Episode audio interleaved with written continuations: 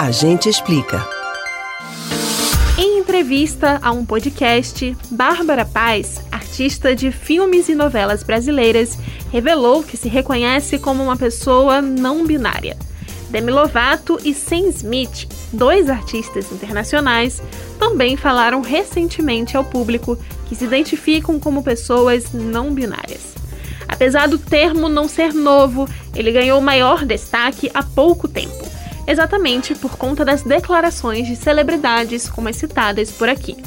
Mas você sabe o que é uma pessoa não binária?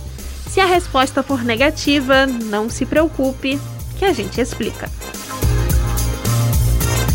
Não binária, por definição, é a pessoa que não se identifica nem com gênero masculino, nem com gênero feminino. É importante pontuar que a identidade de gênero é diferente de orientação sexual. A orientação sexual diz respeito à atração afetiva e sexual, se uma pessoa se atrai por homens ou mulheres, por exemplo.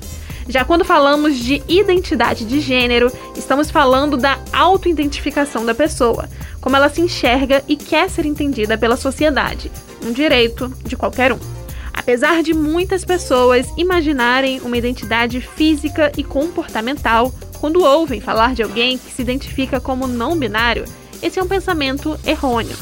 Indivíduos não binários, assim como qualquer outra pessoa, podem vivenciar a sexualidade de diferentes maneiras, ter diferentes orientações, relacionamentos e afetividades.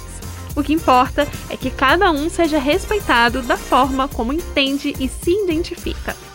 Em 2014 foi criada a bandeira do orgulho não binário, com quatro listras nas cores amarelo, branco, roxo e preto cinza.